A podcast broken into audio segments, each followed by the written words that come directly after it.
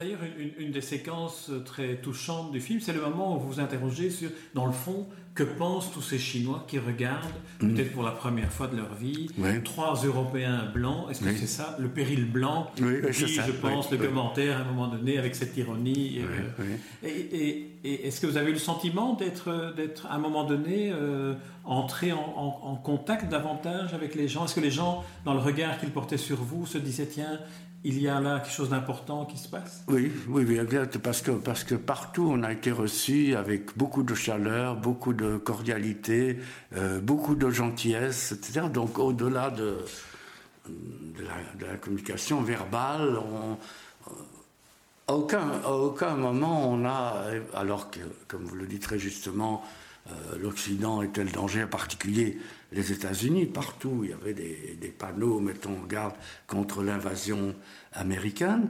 Eh bien, nous, jamais, jamais, jamais, on a eu un sentiment de méfiance ou, d'hostilité à, notre égard. Donc, euh, chez, les, Chinois dans la rue, une, une, très grande gentillesse. Maintenant, bien sûr, de nouveau, à la fois, euh, ça n'a jamais été notre approche journalistique, enfin, pour ce genre de, de projet en tout cas, euh, mais on n'a jamais fait euh, d'interview. Euh, mais encore une fois, j'ajoute que même si nous avions eu l'intention d'en faire, on sait très bien qu'on nous aurait répondu euh, des, banalités, forcément. Encore une fois, qui aurait pris le risque euh, de dire euh, oh, attention, ici, hein, il y a une main de fer, on est sous surveillance, etc. Ce que, par contre, on m'a dit lors d'un voyage plus récent. Mais par contre, c'est là, c'est peut-être là euh, l'absence d'interview directe où vous aurez dit des banalités est, sans doute pas liée, enfin, à, mon avis, par le, ton du commentaire, justement, par cette manière de dire ce qu'on devine sous l'image que l'on voit et de, et de le faire sentir.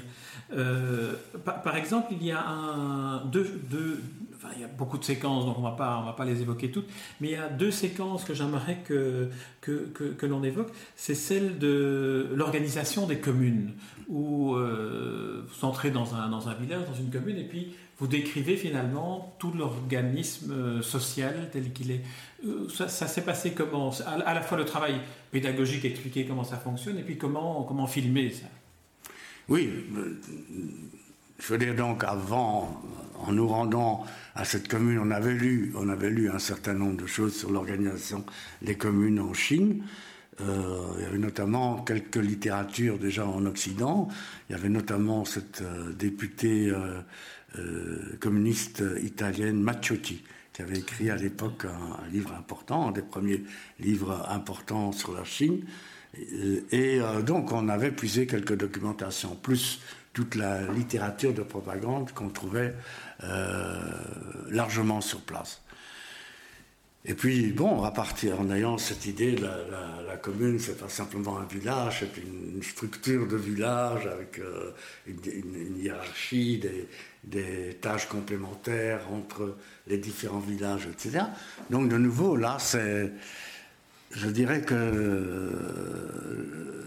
je dirais que si nous avons une manière, c'est encore une fois une manière impressionniste. Quoi. Donc, euh, à partir, à partir de ce que nous savions de l'organisation, ou bien il aurait fallu faire un, didactisme un peu vain et, fort ennuyeux, ou, effectivement à travers un certain nombre d'images, non pas rendre compte totalement de cette réalité-là, mais, mais donner une, une, certaine approche, et encore une fois, euh, sans devoir insister dans le commentaire, montrer à quel point c'était en même temps rudimentaire, euh, artisanal, pauvre, mais avec en même temps euh, derrière cette idée qui était exaltante pour ceux qui croyaient parmi les paysans, il faut compter sur ses propres forces. Ça, c'était une des grandes idées à l'époque. Il faut compter sur ses propres forces. Donc voilà, c'était ça. Euh. L'autre séquence, et ce sera la dernière dont on parlera, dont j'aimerais qu'on parle, c'est euh, ce que vous avez filmé dans les écoles, dans l'enseignement. On retrouve encore l'omniprésence du livre rouge. Ah Ces enfants, on dirait que ce sont des petits soldats déjà. Et là, à nouveau, la comparaison avec la Corée du Nord aujourd'hui semble venir à l'esprit facilement. Absolument. Et ça, c'est une des choses, je dirais, qui nous a le plus choqué, le plus frappé au cours de ce voyage. Et j'espère que ça ça transparaît dans, le film, c'est cette, préparation paramilitaire des enfants dès le, plus jeune âge. Là où, euh, disons, on met aujourd'hui des, aujourd'hui toujours ici des, des toboggans, des, des, balançoires, euh, des tremplins. Euh, là-bas, tout ça était présenté sous une forme militaire. le, le, tremplin permettait de sauter à l'assaut d'un fort. Euh, la course à quatre pattes était sous des barbelés. Donc là, réellement, il y avait une imprégnation paramilitaire sous-tendu par la,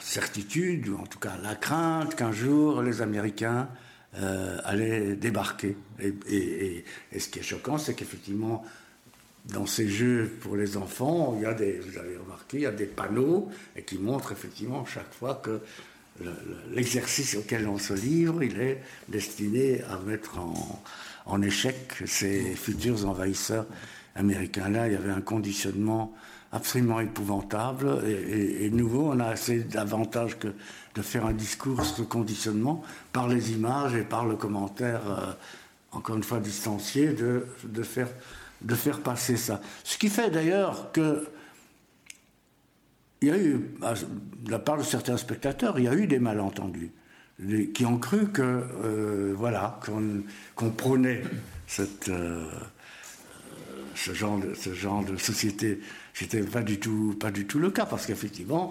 notre manière n'était pas le, discours, le discours politique. Bon, ben, c'est, ça, je regrette pas du tout, et, encore une fois, je dis, c'est, c'est grâce à ça que je pense que le film peut encore être vu avec intérêt euh, aujourd'hui. On va y venir. maintenant, vous êtes revenu, vous êtes revenu de Chine d'abord première euh, rencontre avec le public au moment où le film est diffusé euh, à l'ORTF, la, chaîne de télévision française. Hein, il n'y en avait qu'une à l'époque, l'ORTF, dans une émission qui est une émission qui est une émission de légende, qui est cinq colonnes à la une. Alors là, c'est la gloire pour les deux journalistes petits belges indépendants, puisque vous aviez quitté la RTB pendant cette période-là c'est vraiment la gloire. Ça s'est passé comment Mais euh, en, rentrant à, Bruxelles avec notre matériel et grâce, je dis, à ces, apports techniques que nous avions obtenus, on a fait un premier montage. Mais on était assez contents quand même des, images qu'on avait et quelqu'un nous avait renseigné une agence de vente à Paris, Christiane Kiefer, et euh, nous avons euh, pris contact avec Christiane Kiffer en disant voilà, on a des images de Chine, vie quotidienne en Chine. Elle a accouru à Bruxelles, elle a vu les images, elle a dit ça c'est un matériel que le monde entier va se disputer. Indépendamment de leur qualité ou non, il n'y avait pas d'image. Euh, oui, N'oublions pas qu'à l'époque, Nixon était en train de préparer son voyage. Oui, c'est ça. Donc il y avait un grand intérêt. la visite à Mao. Mais il n'y avait pas d'image.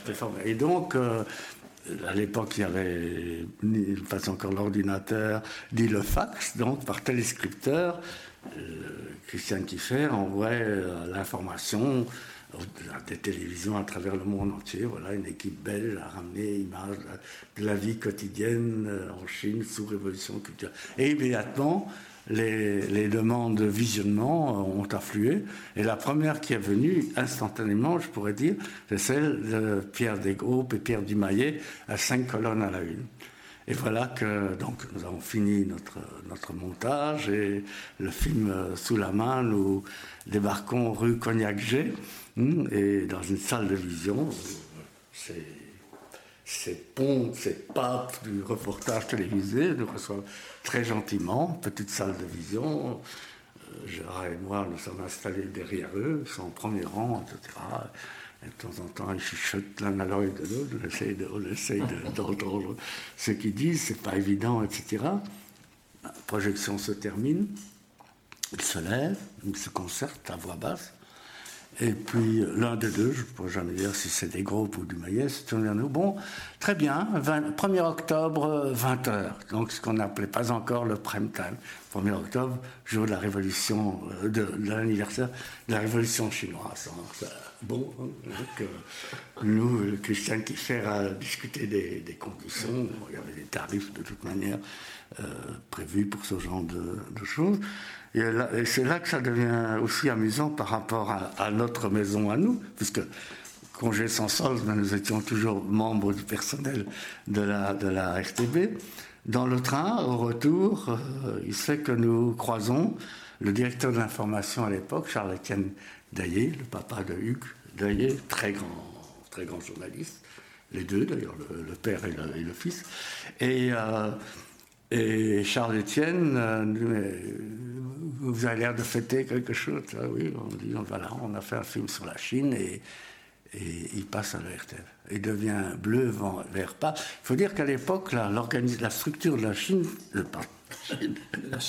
quel lapsus de RTV, faisait que la direction de l'information n'avait pas de prise sur les enquêtes et reportages en télévision. C'était le journal. L'information, c'était le journal télévisé et le journal radio. Et donc, Daillé n'était pas au courant que le service enquête et reportage avait refusé le projet.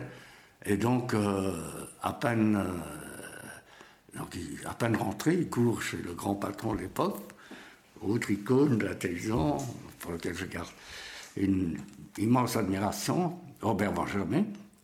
Euh, Robert Benjamin nous appelle dans son bureau, on lui explique, il n'a rien à nous reprocher, et dit, mais c'est quand même toujours embêtant. C'est un film dont on va parler. Hein, hein. Une première à, l'ORTF, le, reportage de Rohan, journaliste de la RTB, etc. Et donc, à ce moment-là, la, RTB a négocié un accord avec l'ORTF de façon à ce que le film passe simultanément le 1er octobre, la même heure, et en France et, en Belgique. L'honneur, l'honneur était ça. Là, nous sommes en 1971. 40 ans plus tard, il y a une deuxième vie à, ce film euh, par, le, biais de, la Cinémathèque et d'un fonds de films euh, chinois qui vous permet à un moment donné euh, de retourner en Chine et d'aller présenter le film Chine aux Chinois d'aujourd'hui, c'est-à-dire à ceux qui n'ont rien connu de, ce que vous allez, de ce que vous allez leur montrer. Alors ça s'est passé comment Ça doit être très émouvant et pour vous et pour eux?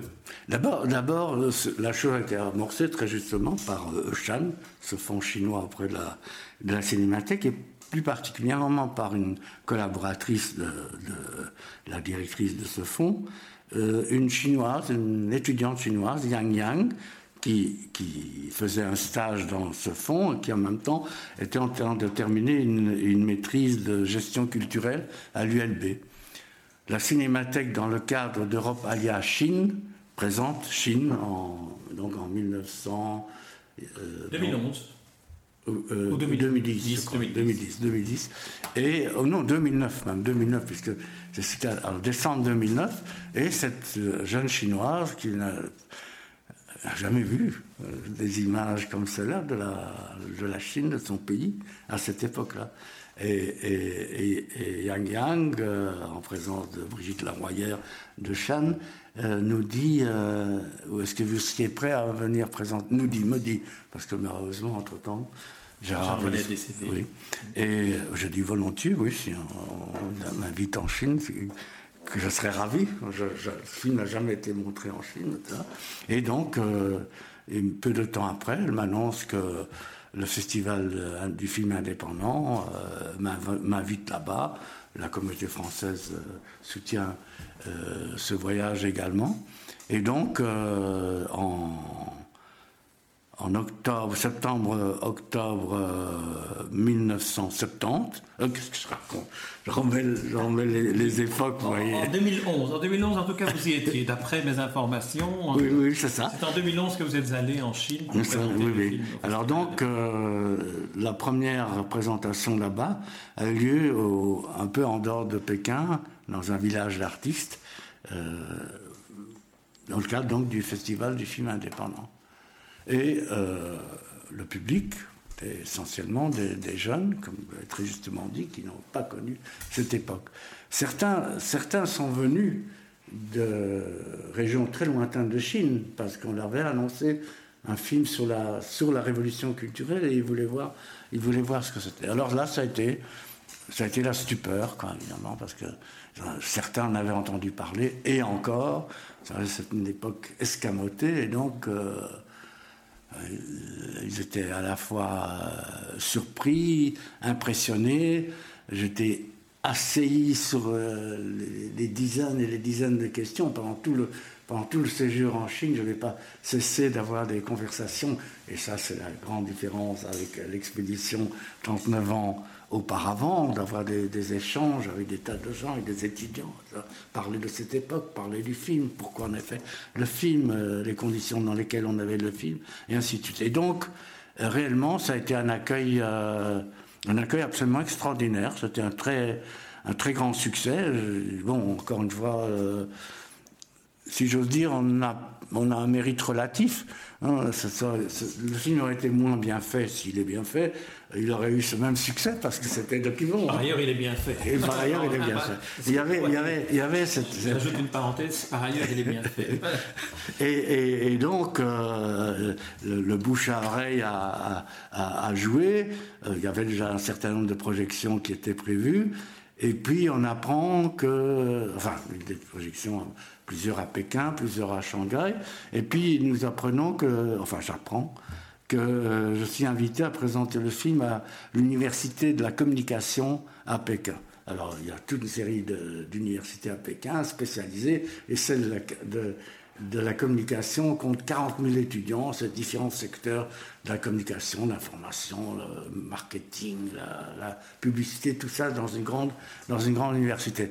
Mais entendons-nous bien, je ne me suis pas trouvé devant 40 000 personnes, ni même 400 personnes, parce que c'est là que c'était intéressant, c'est qu'avec prudence, le film n'a été montré qu'à des professeurs et à des doctorants, hmm, d'abord, donc un petit, un petit aéropage.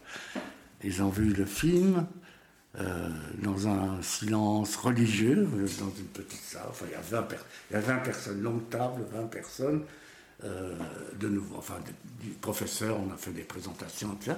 Et euh, face à moi, je dirais, au centre de la table, il y avait un monsieur un peu mystérieux, donc un homme d'une cinquantaine d'années, qui, euh, alors qu'au début, il y avait déjà des discours de bienvenue, etc., etc., des questions, et lui n'a rien dit.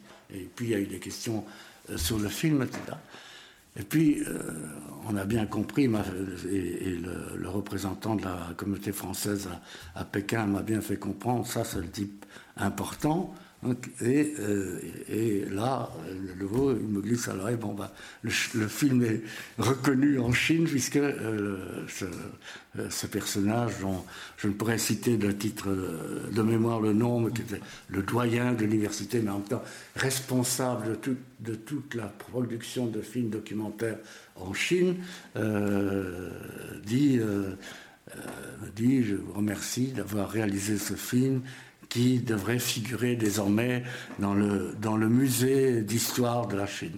Et donc, euh, mon interlocuteur belge me dit, tu vois ça, c'est la reconnaissance, c'est l'imprimatur.